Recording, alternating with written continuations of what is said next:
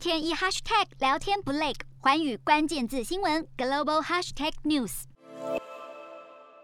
中国面临的外部压力接踵而来，与周遭国家的矛盾陆续浮现。东部沿海自北到南，美国已经部建完整的围堵方案，和日本、台湾、菲律宾分别展开不同层次的军事合作。同时，中国的西南边境，中国与印度之间的边界领土纠纷难解。紧张气氛再度升高，外界评估爆发军事冲突的几率颇高。一个声称已经崛起的发展中国家，一心想取代美国成为霸权的中国，却与周边国家的关系不睦。这除了背后有着深层的地缘政治因素之外，最主要的问题在于中国难以撑起让其他国家信服的领导风范。换言之，多数国家的评价认为中国是有打造帝国的野心，但却没有全球治理与维持国际秩序的能耐。过去四十年中，有很长的一段时间，尤其是二零。零八年之前，国际社会对中国是有所期待，认为中国的经济开放将可以降低全球失序的风险，尤其是可以分担维持国际秩序的角色，甚至是对内进行局部的政治改革。然而，事与愿违，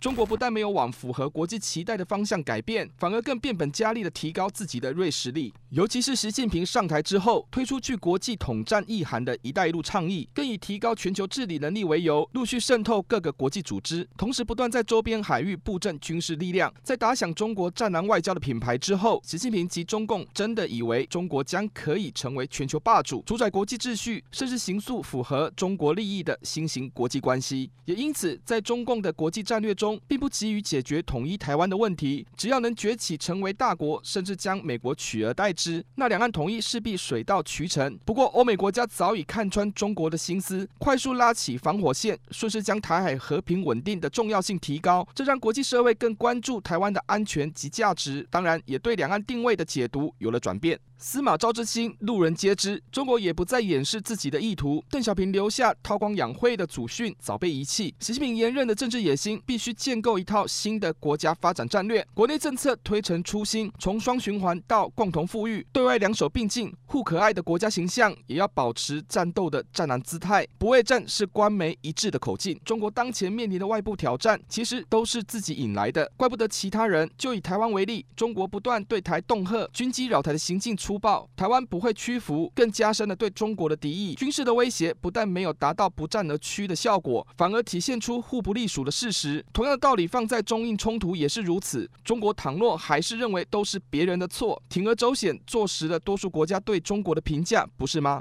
瞄准新南向商机，剖析东南亚发展。我是主播叶思敏，每周五晚间九点记得锁定。看见新东协就在环宇新闻 MOD 五零一中加八五凯播二二二及环宇新闻 YouTube 同步首播。